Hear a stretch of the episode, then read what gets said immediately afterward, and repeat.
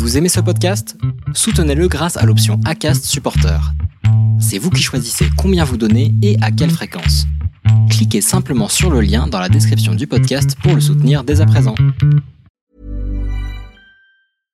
Hey, I'm Ryan Reynolds. At Mint Mobile, we like to do the opposite of what Big Wireless does. They charge you a lot, we charge you a little. So naturally, when they announced they'd be raising their prices due to inflation, we decided to deflate our prices due to not hating you. That's right. We're cutting the price of Mint Unlimited from $30 a month to just $15 a month. Give it a try at mintmobile.com slash switch. $45 upfront for three months plus taxes and fees. Promo rate for new customers for limited time. Unlimited more than 40 gigabytes per month. Slows. Full terms at mintmobile.com.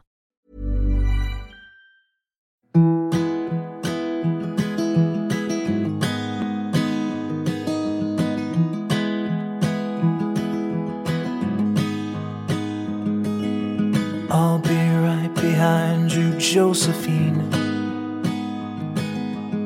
I won't leave you waiting in between. And the cigarette you bummed from me is almost burning out. You suck it till your fingers burn and throw it on the ground. Bienvenue dans l'épisode 22 de la saison 2 du podcast Les enfants vont bien. Est-ce qu'il vous est déjà arrivé de vous dire que vous aviez la chance d'être né dans le bon pays? Celui qui n'est certes pas parfait, mais qui a le mérite de vous permettre une liberté de choix et de vie presque totale. Moi oui, je sais, et je mesure cette chance. Ce dont j'avais peu conscience, néanmoins, c'est qu'un pays est capable de reculer sur ses droits, sur cette liberté sexuelle. C'est le cas de la Russie. On savait le pays peu ouvert, et pourtant de façon assez contradictoire, la jeunesse russe nous expose une sexualité relativement libre et renvoie cette image aux pays étrangers, ce qui a pour conséquence de troubler notre perception de la réalité. Mais est-ce que vous saviez que, depuis l'année dernière, la Constitution intègre un article qui définit la composition d'une famille? J'avoue avoir suivi de loin cette oppression, justement en m'étant dit que nous avions de la chance.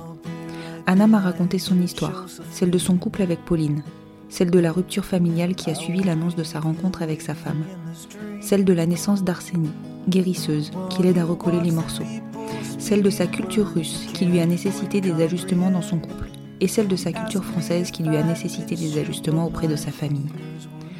Anna, parce que leur famille n'est pas reconnue en Russie, sait. Elle sait quelle chance nous avons de pouvoir le faire en France malgré tout. Ce qu'elle a découvert en revanche, c'est que toute la société n'est pas prête et que malgré une législation claire, certains spécialistes se permettent de faire parler leurs propres convictions. Avec Pauline, elles ont dû se battre pour modifier la procédure d'adoption qu'elles avaient engagée et surmonter les discriminations dont elles ont été victimes. Je vous laisse découvrir leur histoire et je vous souhaite une bonne écoute. Bonjour Anna. Bonjour Constance.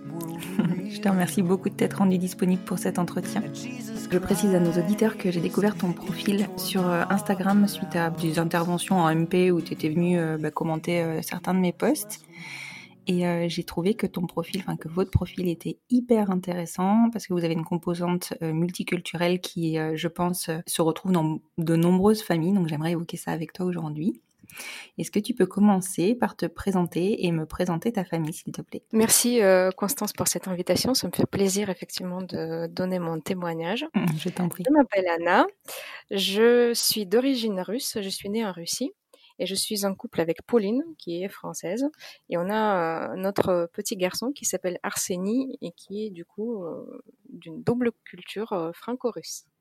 D'accord. Arseny, c'est un prénom d'origine russe? Russe. C'est un équivalent russe de Arsène, on va dire.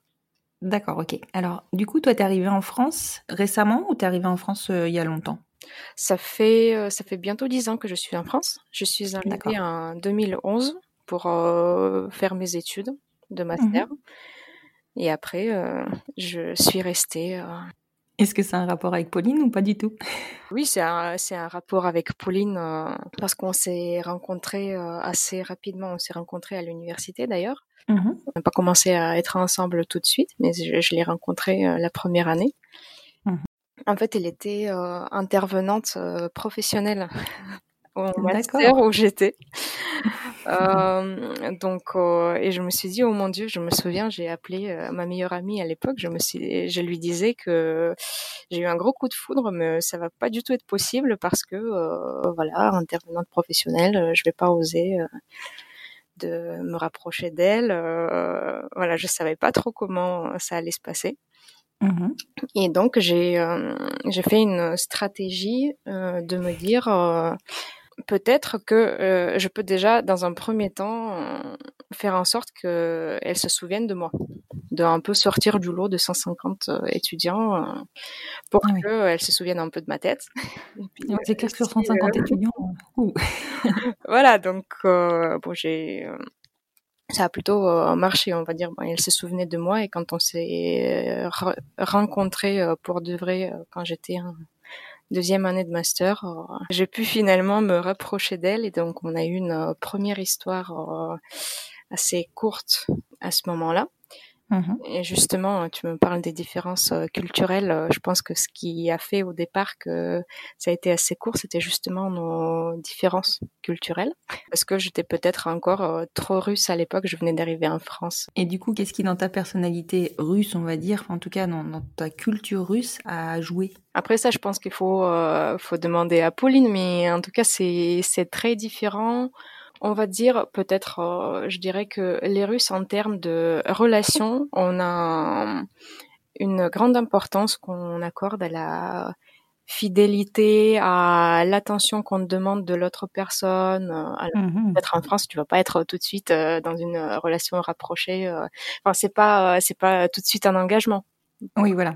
Donc, euh, et en Russie, tu, à partir du moment où tu dis que tu es avec quelqu'un, tu attends quand même une certaine présence euh, de la personne euh, dans ta vie. euh. je pense que c'est, peut-être ça aussi, c'était c'était différent. Après, c'était c'est des valeurs, c'est des réactions au quotidien. ou par exemple, une chose qui me vient à l'esprit aussi, c'est le second degré, qui Mhm. marche pas du tout en Russie. En tout cas, euh, la façon euh, française, euh, tu peux vraiment avoir euh, des sérieux problèmes euh, si tu fais certaines blagues. Et Ouais. je pense que moi, au départ, ça marchait pas trop. Alors que, mais que ce soit Pauline ou quelqu'un d'autre, hein, c'est, je prenais mal les blagues second de- degré à la française. Bon, après, il y avait peut-être aussi la barrière de la langue, parce que mine de rien, il y a des subtilités des fois dans la façon dont on dit les choses qui font que tu comprends que c'est de l'humour, et peut-être que pour toi, c'était pas simple à ce moment-là.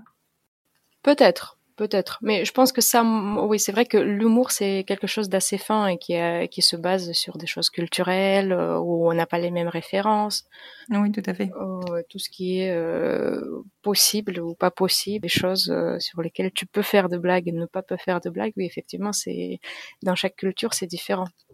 Oui, c'est complètement différent, effectivement. Et euh, du coup, vous êtes retrouvés sur des, des formats en fait d'enseignement euh, plus petits, on va dire. C'est pour ça que vous avez pu à ce moment-là euh, converser de façon plus simple?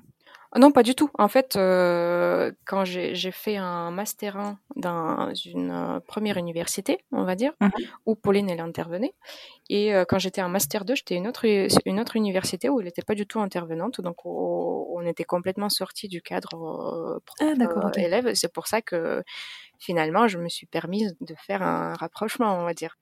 Mais du coup, tu avais, ses coordonnées? Bon, je, je pense qu'on s'est on s'est recroisés à un moment donné parce que bon le réseau d'étudiants euh, Oui. internationaux ça reste assez restreint on va dire donc on, on s'est on s'est recroisés dans ce réseau là et après euh, c'est venu assez naturellement Et donc, une première histoire donc, qui s'est finie assez rapidement. Comment ça s'est passé ensuite pour vous retrouver?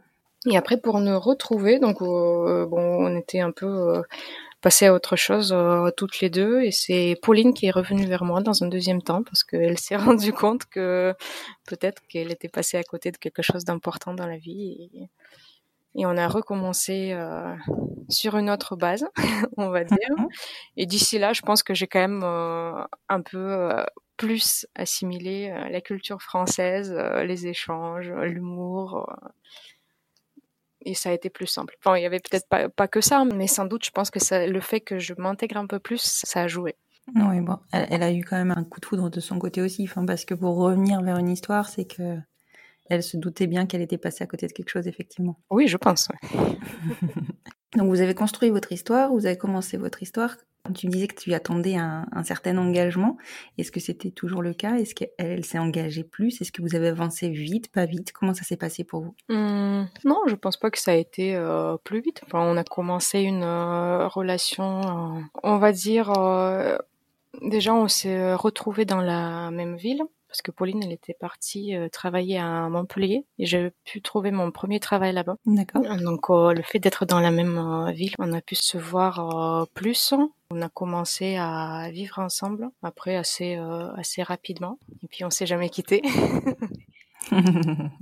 Mais je pense que le fait que moi je me francise en quelque sorte et je me détende un peu, ça a facilité aussi la, la relation. On va dire ça. Oui, mais c'est sûr. C'est vrai que les différences culturelles, quand elles sont, quand la personne, je pense, n'a pas vécu beaucoup en France, euh, c'est pas simple, tu vois, de, de, de s'adapter ou de comprendre certaines façons de, de, de, faire ou de penser. Quand tu connais pas le pays dont la personne vient du tout, parce que je pense que c'était le cas de Pauline. Oui, c'était le cas de Pauline. Oui, c'est pas forcément évident. Et puis c'est vrai que nous, en France, on a une perception de la Russie. Enfin, soyons clairs, hein, c'est pas forcément la meilleure version de l'histoire, je pense qu'on a. donc, euh, donc bon, voilà, ça, ça, biaise beaucoup de choses. Mm. Après, il faut dire quand même que Pauline, elle a une euh, grosse sensibilité internationale. Elle-même, elle a vécu, ou elle a vécu au Brésil. Ah oui, d'accord. Autre chose. Mais elle sait ce que c'est euh, d'être euh, en relation avec quelqu'un qui vient d'un autre pays, d'être toi-même dans un pays qui n'est pas le tien. Donc, euh, cette ouverture d'esprit international est là à la base. Et je Oui. pense que, enfin, comme on l'a toutes les deux, euh, ça, ça a fait que ça marche. Ça nous a permis de dépasser ces barrières euh, culturelles. Euh, je pense que s'il suffit d'être attentif à l'autre, il y, y a certaines valeurs et façons de faire qui, qui vont au-delà de, des barrières culturelles. Oui, complètement. Et puis c'est bien pour ça que ça marche aujourd'hui. Et est-ce que vous avez parlé relativement rapidement ou pas de la parentalité? Est-ce que vous étiez projetées toutes les deux euh, individuellement, initialement, sans que vous soyez euh, dans, vos relations, dans votre relation? Est-ce que vous étiez projetée en tant que maman? Raconte-moi tout ça. Alors, en tant que maman, euh, non, c'est pas venu tout de suite euh, parce que bon, même si on a une sorte d'engagement en Russie, ça va pas quand même aussi vite, aussi loin. Me dire des choses. En fait, donc depuis qu'on on a commencé, euh, on a recommencé notre histoire à Montpellier, donc on a euh, d'abord euh, beaucoup bougé parce que par des Pauline dans ses fonctions, euh, elle a été euh, amenée à faire des mutations. Donc on, on a bougé euh, du sud au nord, euh, on a vécu en Belgique, euh, après on est revenu en France. Après, euh, donc, euh, enfin, on a fait toutes les étapes, on va dire. Déjà, euh, on s'est paxé Mhm. dans un premier temps, euh, qui était notre premier engagement, euh, qui est venu euh, quelques années après notre euh, le début de notre relation. Mhm. Euh, donc après, euh, nous nous sommes mariés. Mhm. Euh, Pour le coup, c'était un vrai engagement. Ah oui, ça c'est le vrai engagement dur. Hein. Euh, donc, euh, on n'a pas spécialement parlé d'enfants parce que, enfin, au départ, on était aussi euh, toutes les deux dans la construction de notre carrière, l'évolution professionnelle. on, voilà, on a fait des étapes pro. Mhm.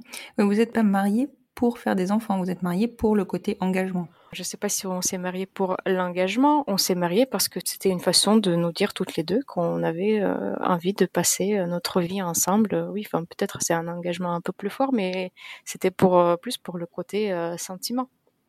Oui, d'accord, je comprends bien. C'était pas une étape dans la démarche PMA, si c'est ça le sens de ta question.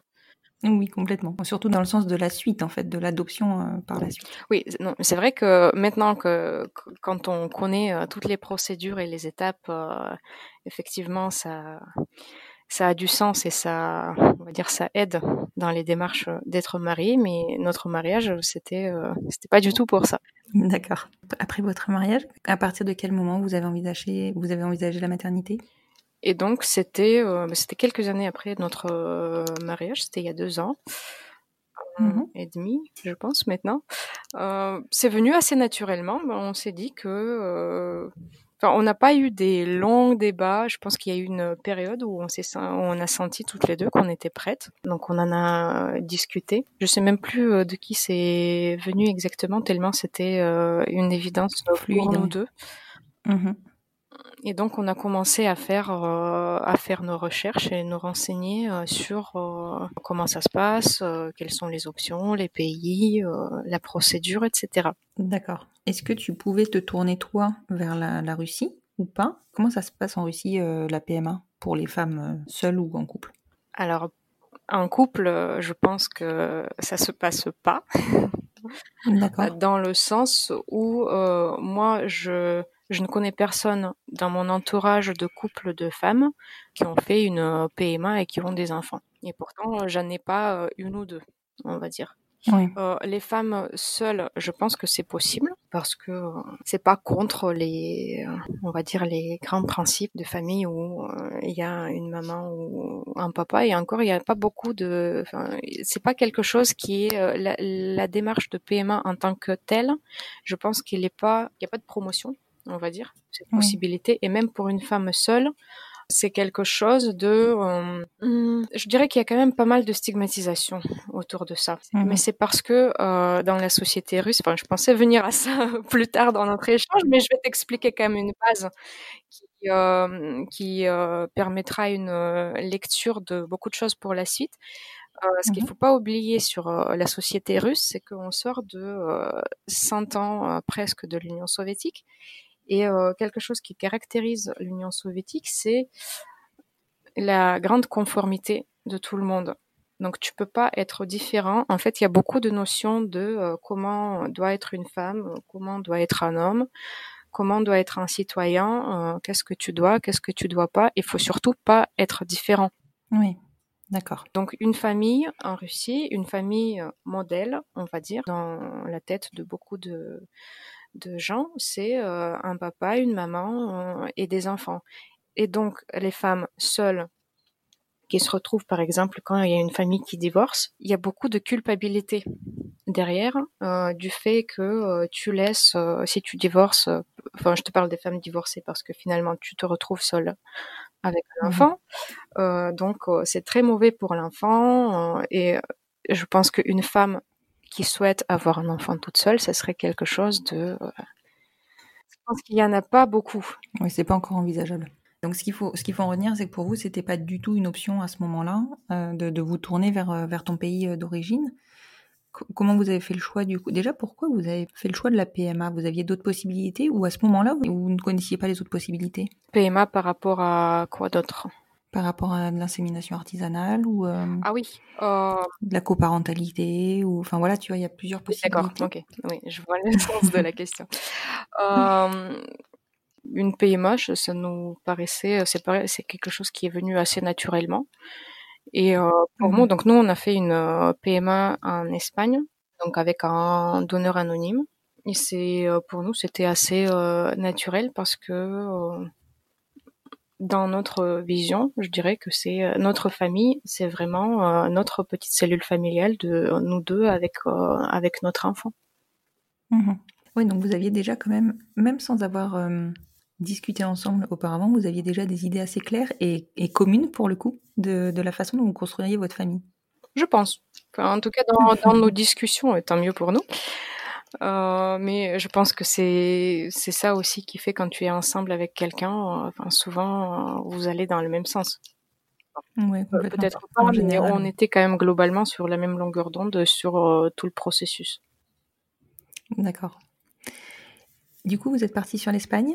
Et du coup, on est parti sur l'Espagne pour des raisons euh, de. Enfin, d'abord, c'est.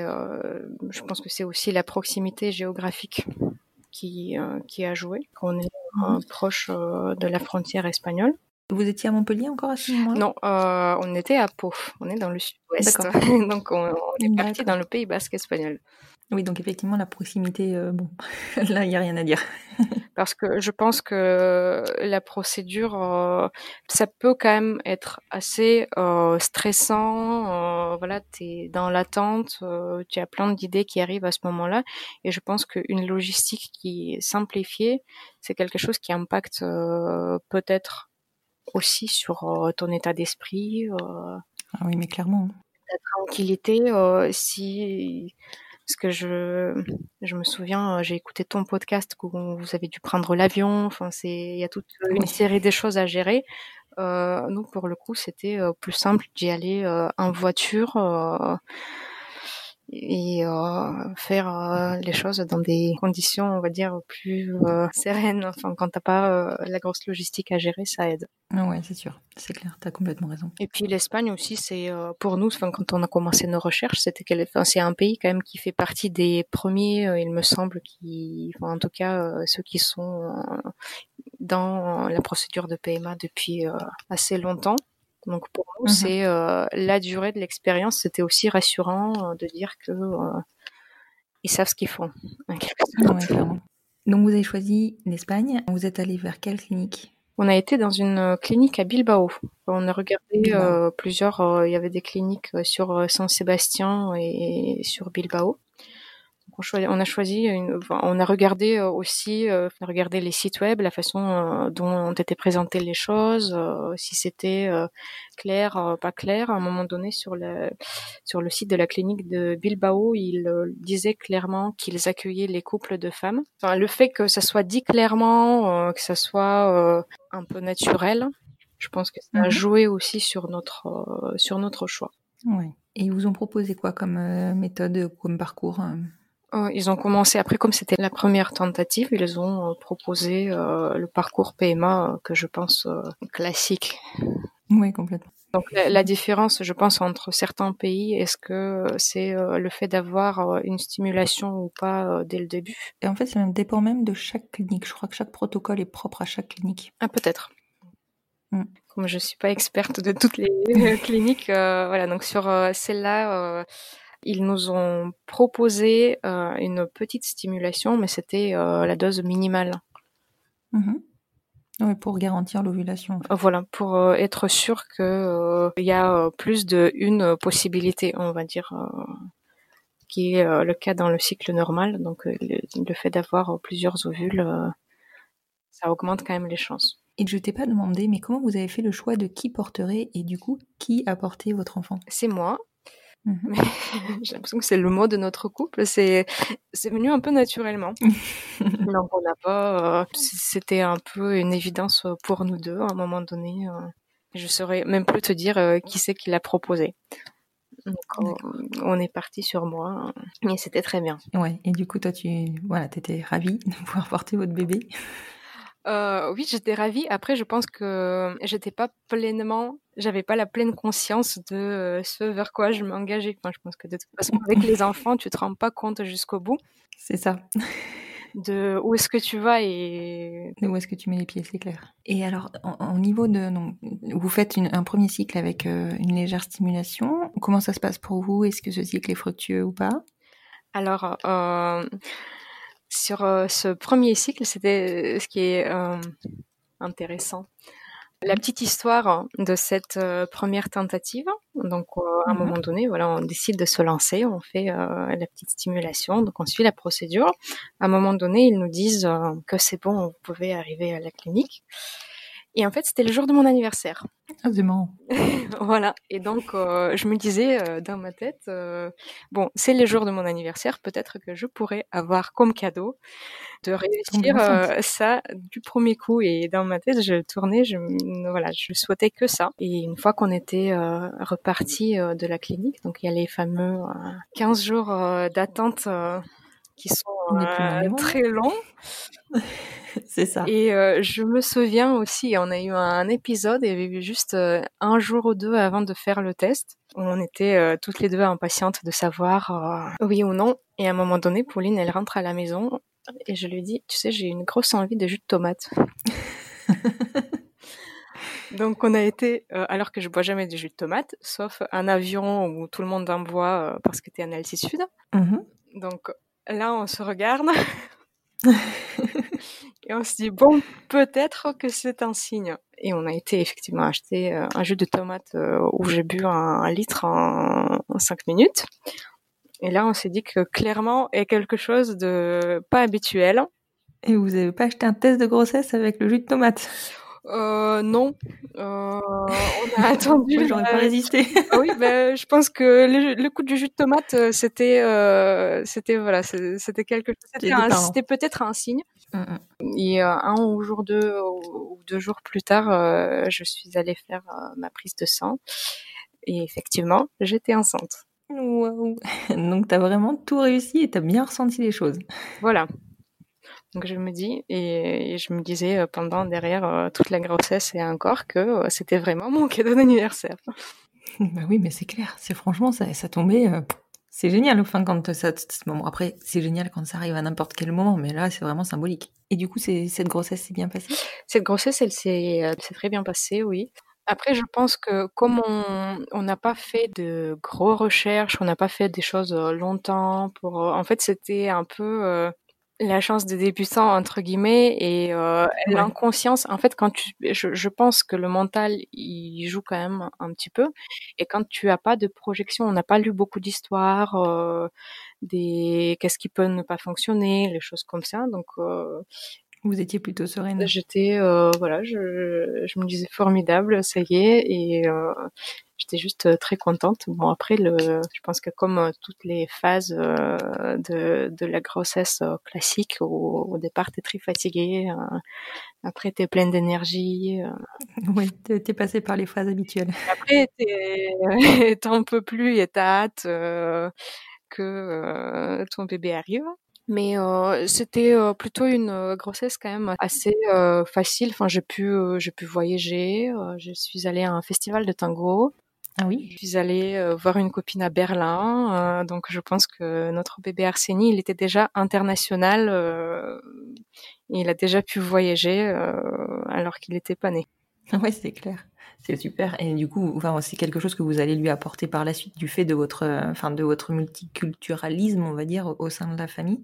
En parlant de ça, comment ton couple déjà, comment l'engagement que vous avez pris et, du coup euh, la construction de votre famille ont été perçus par, bah, par ta famille. Alors je ne demande pas pour Pauline parce que c'est propre à chacun, c'est clair, mais c'est vrai que là il y a la composante euh, russe avec tout ce que tu m'as annoncé avant. Mm-hmm.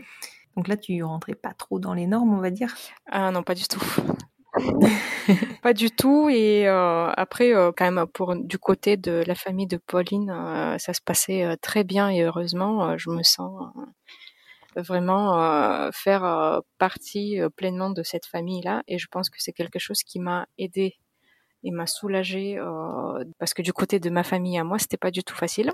Bah oui, je me doute. C'est même pas le fait de se marier qui était compliqué, c'est quand j'ai fait mon coming out à mes parents, euh, c'était pas. Euh, en fait, c'est euh, c'est intéressant parce que si tu regardes l'actualité russe, tu as l'impression que maintenant on est en train de interdire tout ce qu'on peut interdire à un couple LGBT. Oui, complètement. Et en même temps, de l'autre côté, tout le monde fait comme si tu n'existes pas. Il y a des personnalités euh, politiques et même des gens, euh, surtout de la génération de nos parents, qui disent ben non, il n'y a pas de gay en Russie, euh, non, ça n'existe pas. Ouais, ce qui est hyper étonnant parce qu'à côté de ça, nous, en tout cas, perception française vue de l'extérieur et de de l'extérieur très très loin, on va dire, on a l'impression que la génération actuelle est extrêmement libérée et commence à vraiment faire valoir ses droits, mais en même temps, il y a de la répression. Enfin, c'est vraiment pas clair pour nous vu de l'extérieur.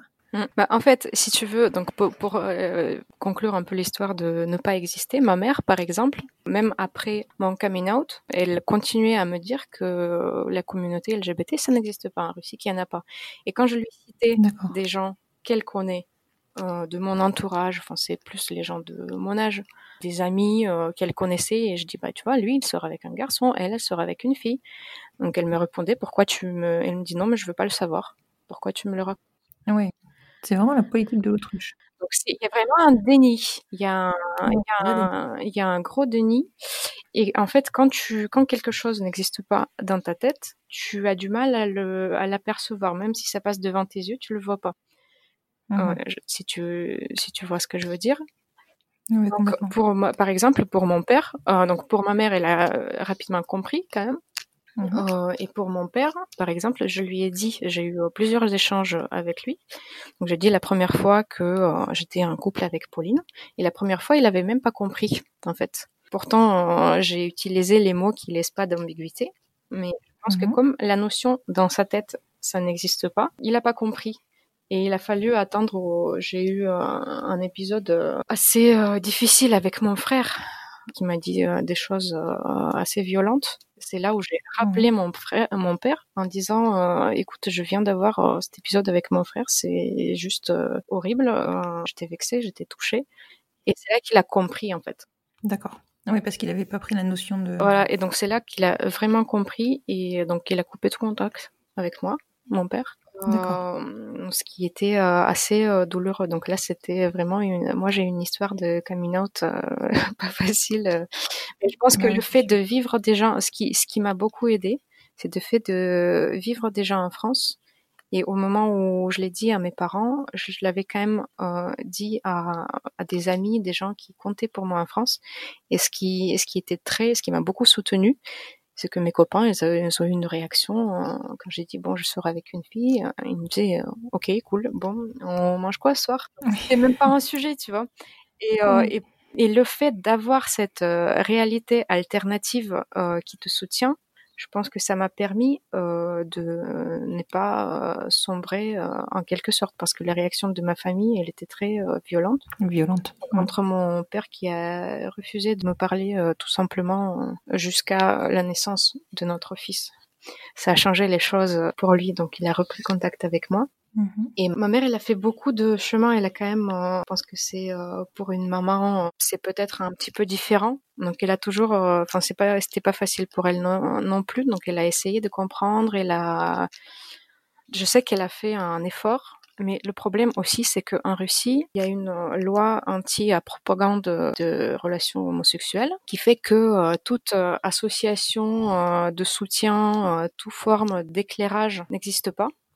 Et tout ce que tu peux faire euh, sur euh, internet russe, si tu tapes euh, couple de femmes ou d'hommes, euh, voilà, enfin c'est tu récupères euh, que des atrocités et rien d'autre. Donc c'est difficile de construire une vision différente quand la société te dit ça n'existe pas, entre ça n'existe pas et c'est interdit et il y a personne qui va plus te parler, tu vas pas être apprécié, c'est voilà donc c'est- d'où l'histoire de c'est l'Union soviétique où il fallait et, donc et de ce point de vue-là, je je pense que c'est difficile pour moi de de m'en vouloir à mes parents parce que je comprends le contexte dans lequel eux ils ont grandi où tu pouvais vraiment pas être c'est vraiment une grosse honte. Et c'est pour eux, euh, enfin, il y avait des périodes dans l'Union soviétique où ça pouvait vraiment mettre ta vie en danger.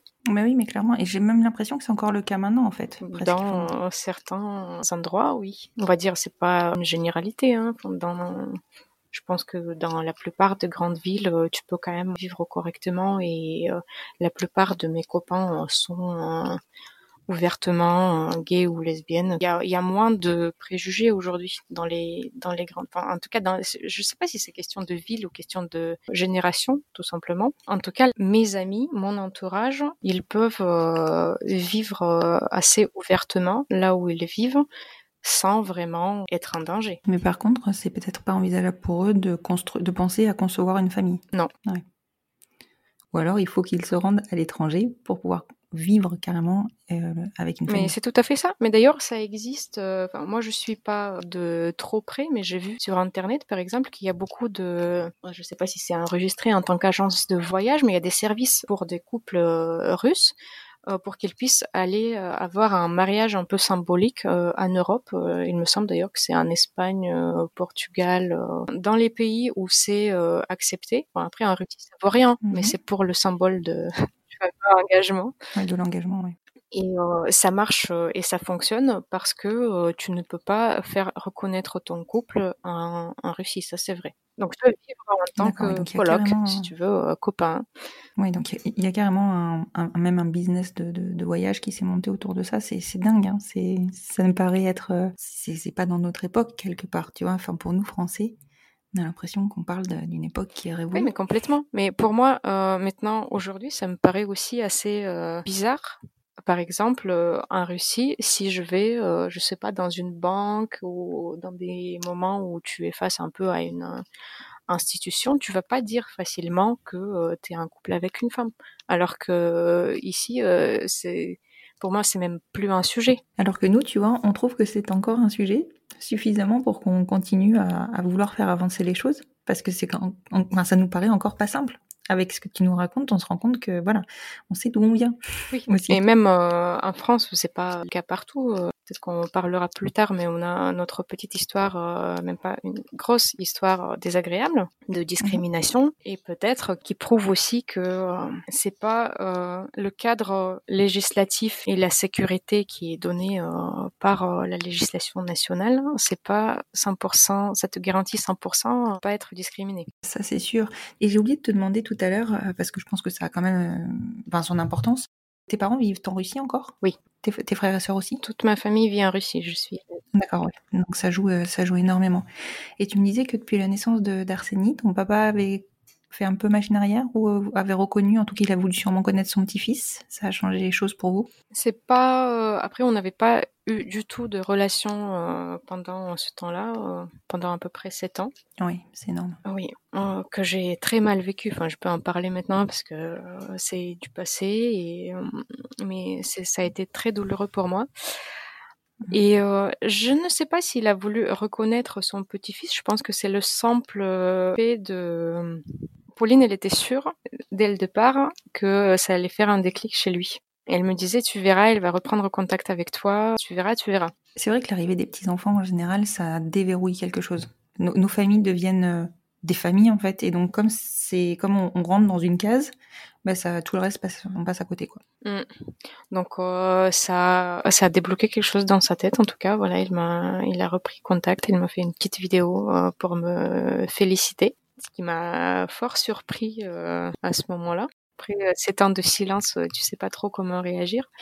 Bah oui, tu m'étonnes. Après, Pauline, elle, elle a été très en soutien pendant euh, toute cette période, depuis euh, le début, quand j'ai annoncé euh, être avec elle à mes parents et jusqu'à toute l'évolution, euh, elle le soutenait, elle me disait non, mais faut que tu essaies, faut pas que tu baisses les bras. euh. C'est peut-être aussi le fait que dans sa famille à elle, ça se passe euh, très bien, on est très accepté il n'y a pas de sujet.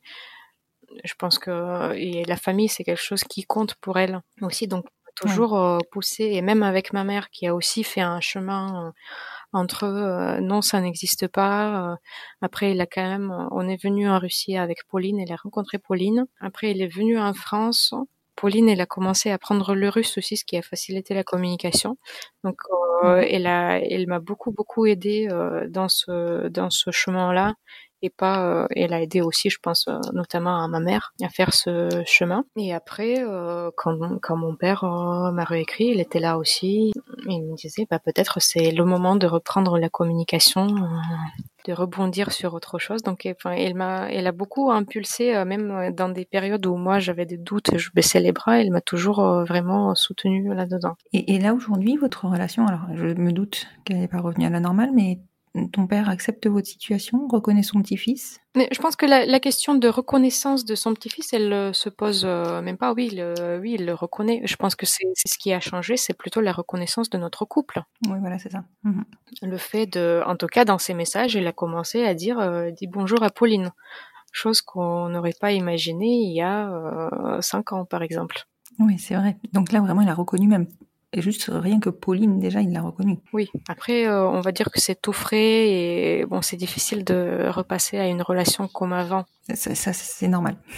après tout ça, mais euh, je pense que tout le monde fait du chemin. Moi aussi, j'essaie de comprendre, euh, même si enfin, c'est pas évident. De tes parents, tu attends un peu de l'amour in- inconditionnel, ce qui est normal. Donc tu comprends pas pourquoi ils peuvent t'aimer euh, parce que t'es comme ça et pas t'aimer parce que t'es différente. C'est vrai que c'est difficile et pourtant, quand tu prends de la hauteur, tu te dis, mais il devrait nous aimer pour nous, même malgré nos choix finalement. Mais des fois, les choix, quels qu'ils soient, rien que de leur conjoint, ils peuvent les heurter.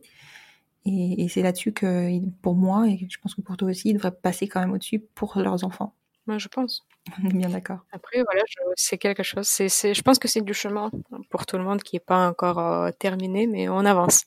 c'est le principal, vous avancez. Alors du coup, comment ça s'est passé pour vous, l'arrivée d'Arsenie Alors l'arrivée d'Arsini, ça s'est passé euh, bien, mais euh, c'est vrai que je pense que t'es voilà, t'es jamais 100% euh, prête, même si tu imagines une chose et après c'est l'arrivée d'un enfant, ça bouleverse tout.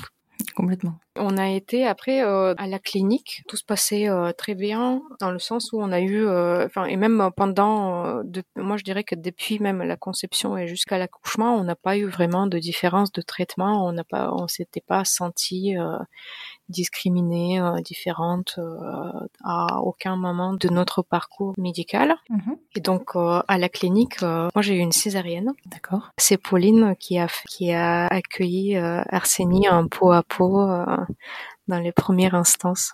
Après, euh, je peux pas parler de son expérience à elle. Hein, Oui, mais c'est, euh, on était très, euh, voilà, quand il était arrivé, on était très euh, heureuse, euh, attendue. euh. c'était, euh, non, c'était juste, euh, c'était bien. Après, je pense qu'il y a des détails qui s'effacent un petit peu. euh, Oui, voilà, le- tu as euh, donc euh, la procédure euh, de la césarienne euh, qui reste quand même une opération. Et puis euh, voilà le premier jour où euh, tu dors pas euh, plus que une heure. Et on- c'est ça. mais on était on était très heureuse. hein. Je- ce qui me reste dans la mémoire, c'était voilà malgré malgré toutes les toutes les petites difficultés du quotidien, on va dire, tu es heureuse parce que tu es devenue maman et c'est t'es dans un rôle que tu connais pas du tout, tu explores en marchant. Et j'ai que de j'ai que des bons souvenirs de cette période. Que des bons souvenirs. Arsenie, à quel âge aujourd'hui? Aujourd'hui, il a 18 mois. 18 mois. Donc vous avez dû lancer la procédure d'adoption? Oui, Comment ça se passe pour toi? Parce que hum, du coup, tu pourras lui transmettre ta nationalité russe, russe ou pas? Alors ça, c'est quelque chose que hum, il faut vérifier. Euh, je, je- Tu ne le souhaites peut-être pas. Bah, on va dire que euh, on s'est déjà posé la question est-ce qu'il faut lui la transmettre d'un point de vue de tout ce qui se passe vis-à-vis euh, des familles euh, homoparentales en Russie, où il y a clairement Mhm. aujourd'hui inscrit dans la constitution que la famille c'est un papa et une maman, Oui. même si c'est un symbole quand même assez fort, on va dire. Donc après, quand je quand j'étais euh, en Russie, euh, bon, j'avais pas d'enfant à l'époque, mais je pense que dans la vie de tous les jours, tu as pas vraiment de risque. En tout cas, là où j'ai vécu et là où vivent mes proches, t'as pas de risque de de agression. Mais je ne sais pas si tu peux dire ouvertement dans la rue ou euh, n'importe n'importe où. euh, quand Arsenie, par exemple, s'il nous appelle maman et maman, euh, c'est sûr qu'il y a des gens qui vont se retourner. Oui. Donc c'est euh, il y a la législation, il y a aussi le, cette attitude générale euh, dans la société. Donc c'est sûr que si euh, en France euh, notre couple euh, considère que, comme un couple normal au quotidien, sauf voilà quelques épisodes, dont le gros épisode de l'adoption où tu te sens euh, comme un couple normal. Je pense que en Russie, je ne sais pas si on y va euh, tous les trois, je vais être tout à fait tranquille. Oui, je me doute. Donc c'est vrai que dans ce contexte-là, bon, la question effectivement de, de la transmission de la, de la nationalité se pose vraiment. Après, euh, c'est pas et par exemple, je, quand j'ai commencé à me renseigner, euh, c'est peut-être un exemple. Bon, déjà les des couples euh, homoparentales en Russie, il y en a, il y en a pas beaucoup, en tout cas de connus. Mhm. Euh, moi, j'ai vu euh, sur euh, sur Instagram, euh, il y a un couple de filles qui habitent en Argentine, donc qui sont russes toutes les deux, qui ont un Mhm. blog et qui ont un, un enfant. Et apparemment, euh, j'avais lu récemment qu'elles ont eu un refus de nationalité pour leur Ah oui, pour cette raison, parce que leur couple n'est pas reconnu. Et du coup, ça veut dire que l'enfant, il est argentin parce qu'il a la nationalité de seul ou il est apatride? Je ne pense pas qu'il soit apatride. Hein. Bah oui, ce serait quand même bizarre. Après, je ne suis pas spécialiste euh, ni droit argentin, hein, donc euh, je vais pas euh, me prononcer là-dessus. Mais euh, voilà, au moment de mes recherches, j'ai vu ça. euh, je me suis dit que euh, je vais peut-être les contacter, mais en ce moment, on se posait la question, euh, voilà, même euh, avec la nouvelle constitution, comment tu y vas euh, Par exemple, il y a, d'un point de vue administratif, il y a plein de questions. Par exemple, si tu es marié avec un étranger, bon, tu peux avoir un visa, un visa conjoint, si tu veux. un- Mhm. Mais Pauline, elle pourra jamais avoir un visa conjoint. Bah oui, puisqu'elle n'est pas reconnue. Et même même s'il n'y avait pas cette législation, enfin c'est enfin c'est bon là c'est clairement écrit dans la constitution, mais même avant, je je pense que ça serait pas possible. Parce que la Constitution, dans la, enfin, l'article de la Constitution dans lequel il est indiqué que une famille c'est un papa, une maman et des enfants, c'est un article récent. Oui, c'est une. euh, il y a eu un référendum euh, ré- cette année d'ailleurs. Oh là là, mais c'est, dingue. Après, il faut savoir aussi que, euh, en, tout cas, euh, je sais pas si, si je si je suis représentative parce que évidemment tout mon entourage est contre cet article de loi. Euh, sinon, ça serait pas mon entourage. Mais euh, c'était un référendum sur une révision de la Constitution et ça a été euh, la révision, elle a été faite, on va dire un paquet. Donc il y a eu plein, plein, plein de changements et en gros tu votais pour oui ou non. Ouais, pour le paquet, le package au global, quoi. Et, euh, oui, mais il y avait le package sur euh, plein de choses euh, de sociétales. Oui, c'est Oui. Ce qu'il faut savoir, c'est que euh, il n'y a pas toute la société russe qui a voté pour ça. Donc, Oui. les gens, ils ont oui ou non. euh, Il y avait, il y avait plein de voilà de, de sujets complètement différents. Parmi euh, ces sujets, il y avait ce- cet article-là, euh, mais néanmoins, il y est maintenant. Ça me paraît mais tellement mais à des. Ah de ce oui. qu'on a- enfin, L'évolution de notre société, c'est voilà, c'est fou. Donc bon, du coup, con- concernant l'adoption, bah, de toute manière, la question se pose même pas pour la Russie, pour le côté russe. Après, il, euh, je pense que Arsène, il pourrait avoir la nationalité par euh, le fait euh, que je le porte. Oui. Ça, c'est tout un sujet. Par exemple, euh, c'est le fait que je sois la mère biologique lui ouvre ce droit à la nationalité russe. Mais Ben, oui. euh, voilà, après, à voir si. Après, je pense que la nationalité, c'est c'est peut-être mon côté international. Enfin, c'est c'est plus une formalité. Je vais de toute Mhm. façon lui transmettre la culture russe. Euh, on va de toute façon y aller. Euh, il voit ma famille. Enfin, pour moi, la nationalité, ça t'ouvre euh, le droit de euh, peut-être traverser la frontière euh, plus facilement. Enfin, d'un point de vue administratif. Après, voilà, tu as des droits et des obligations en plus de l'ordre moral. Mais globalement, s'il n'a pas la nationalité, ça ne veut pas dire qu'il ne veut pas avoir la culture russe. Oui, complètement. La culture, ça c'est clair que c'est autre chose. Ça- Vraiment, la nationalité, ça va, ça va impacter euh, la résidence permanente, je pense, euh, sur le territoire russe. Ça a pas l'air d'être dans vos projets actuellement, mais euh, Voilà. enfin, surtout vu comment votre famille est, Oui, ça. Et voilà, perçu. Et alors en France, comment ça se passe? Enfin, du coup, là, toi, t'es donc on, a- on est bien clair, tu as la double nationalité, tu t'es marié avec euh, Pauline, donc aujourd'hui, vous avez accès à l'adoption en France et donc une reconnaissance en France. Est-ce que vous avez mis quelque chose en place par rapport à ça ou pas encore? Euh, oui, donc c'est là euh, où je voulais te parler de ce fameux cas euh, de discrimination.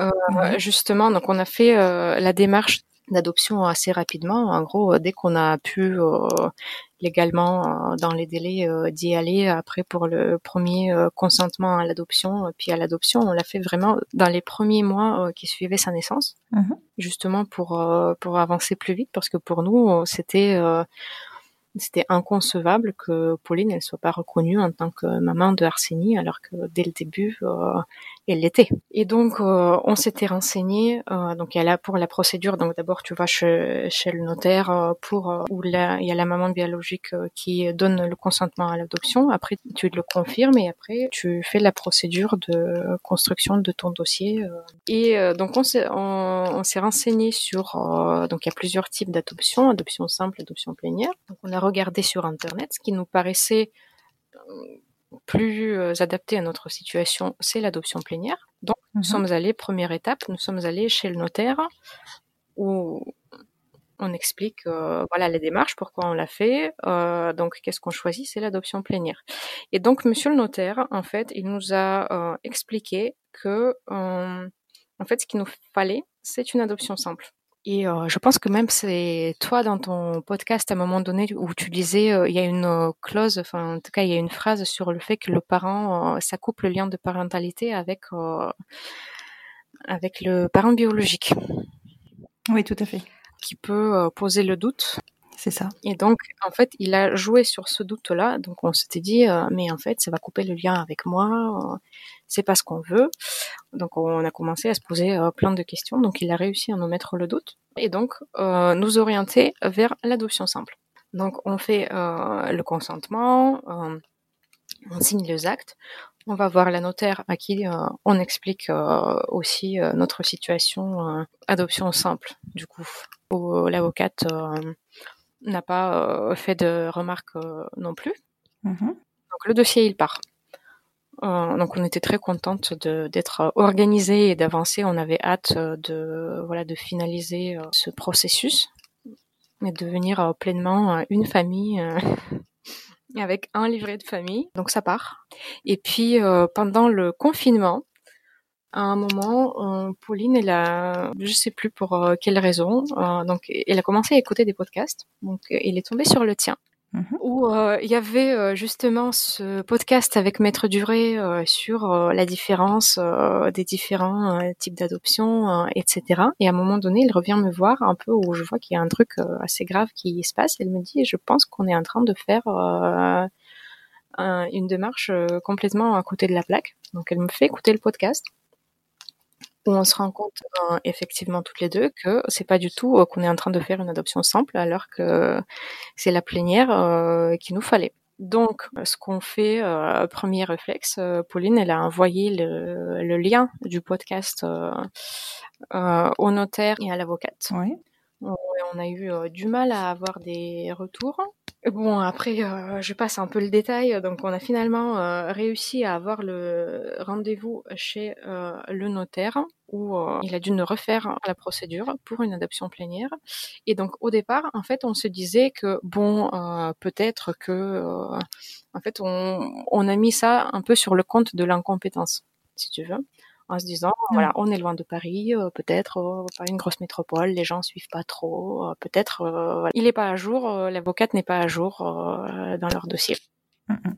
et donc en fait on a découvert que euh, le notaire il était très à jour dans ses dossiers et c'était des convictions personnelles Euh, Oh parce que euh, lors du deuxième rendez-vous, quand on est venu euh, refaire les actes, il nous a expliqué que, euh, en fait, euh, on privait notre enfant du droit d'être reconnu par euh, son euh, vrai père et adopté par son vrai père un jour. Donc on le privait et que on en parlera euh, dans 18 mois, dans 18 ans. euh, quand il euh, portera plainte, euh, enfin voilà, il nous a dit plein de choses euh, Non, mais assez c'est c'est dingue. impressionnantes.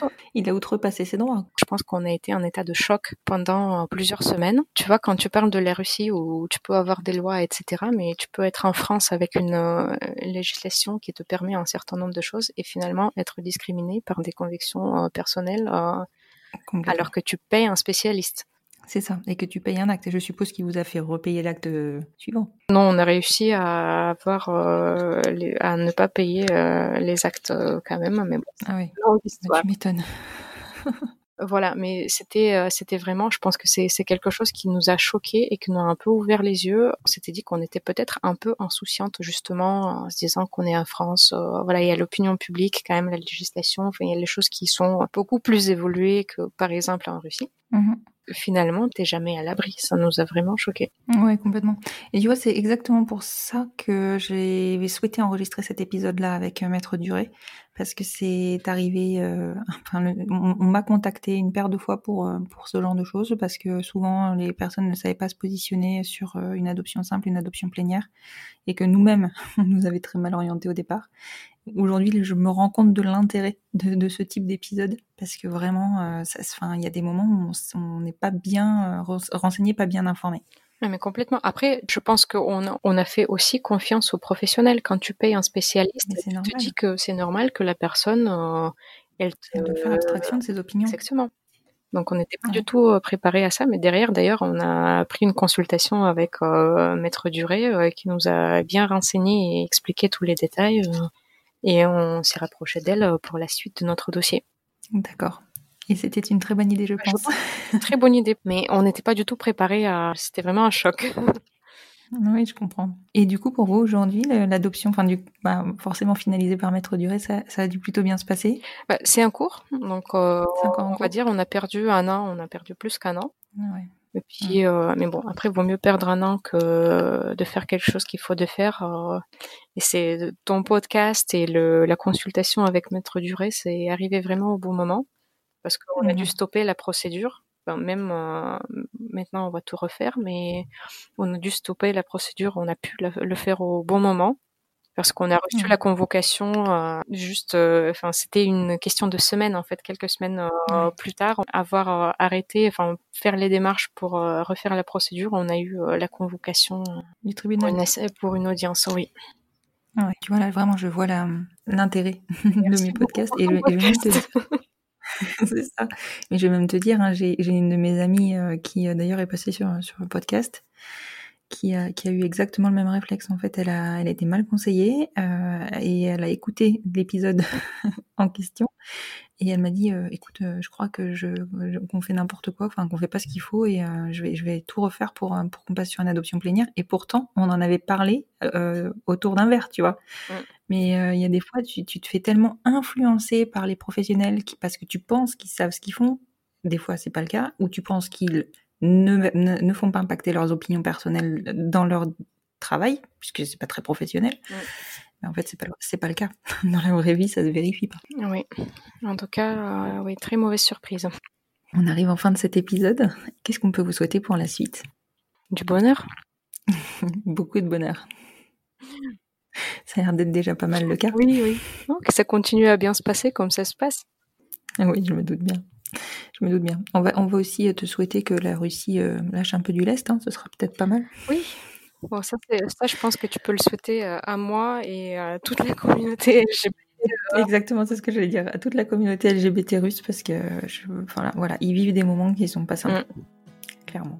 Je suis ravie d'avoir découvert ton histoire, votre histoire. Euh, c'est vrai que de suite ça m'a interpellée quand on avait échangé et vraiment ce- cette composante russe, elle m'intéressait parce que je, on, on le perçoit mais on se rend vraiment pas compte de ce qui se passe euh, en Russie parce qu'on n'est pas dedans, parce qu'il y a les, les filtres des médias aussi. Je pense qu'il faut vraiment qu'on ait conscience et qu'on garde cette conscience de là d'où on vient. Et encore, c'était pas euh, à la hauteur de ce qui se passe en Russie? Pour se rendre compte de, ce qu'on- de la chance qu'on a, malgré tout, d'avoir euh, la possibilité en France de grandir avec nos, enfin, que nos familles grandissent et de pouvoir grandir nos enfants euh, légalement, on va dire. Je suis tout à fait d'accord. Merci beaucoup pour euh, cette invitation. C'était vraiment un plaisir. Je t'en prie, c'était un vrai plaisir pour moi aussi. À très bientôt, Anna. À bientôt.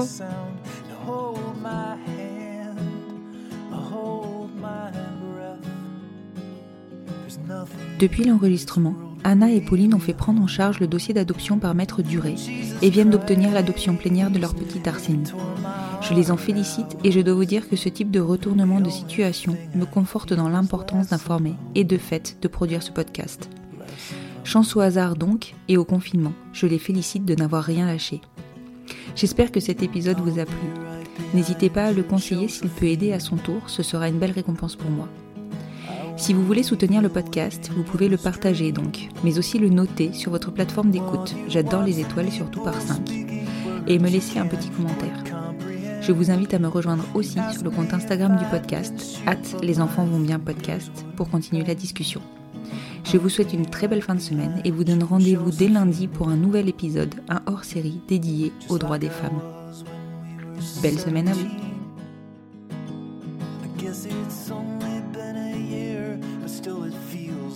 34. I don't feel like I am living in the same skin anymore. Now hold my hand, hold my breath. There's nothing in this world we really own. And Jesus Christ, if you tore my heart out, the only thing I'd feel is less alone us alone.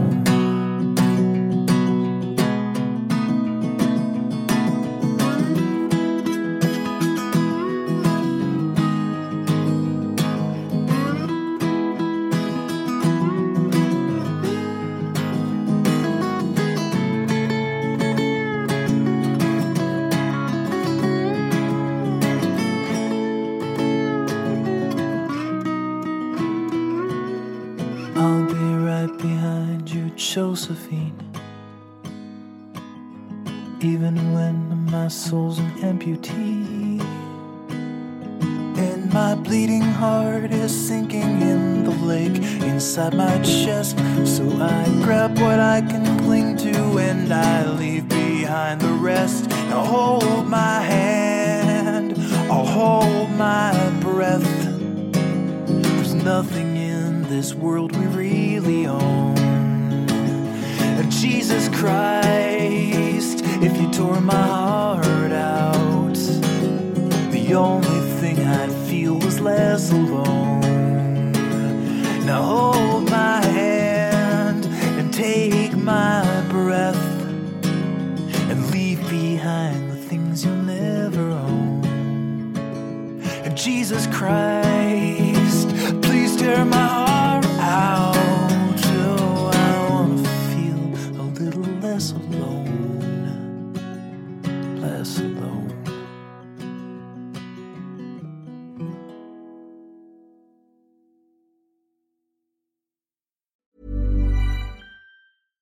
Hey, it's Paige DeSorbo from Giggly Squad. High quality fashion without the price tag. Say hello to Quince. I'm snagging high-end essentials like cozy cashmere sweaters, sleek leather jackets, fine jewelry, and so much more. With Quince being 50 to 80% less than similar brands. And they partner with factories that prioritize safe, ethical, and responsible manufacturing. I love that. Luxury quality within reach. Go to quince.com slash style to get free shipping and 365 day returns on your next order. Quince.com slash style.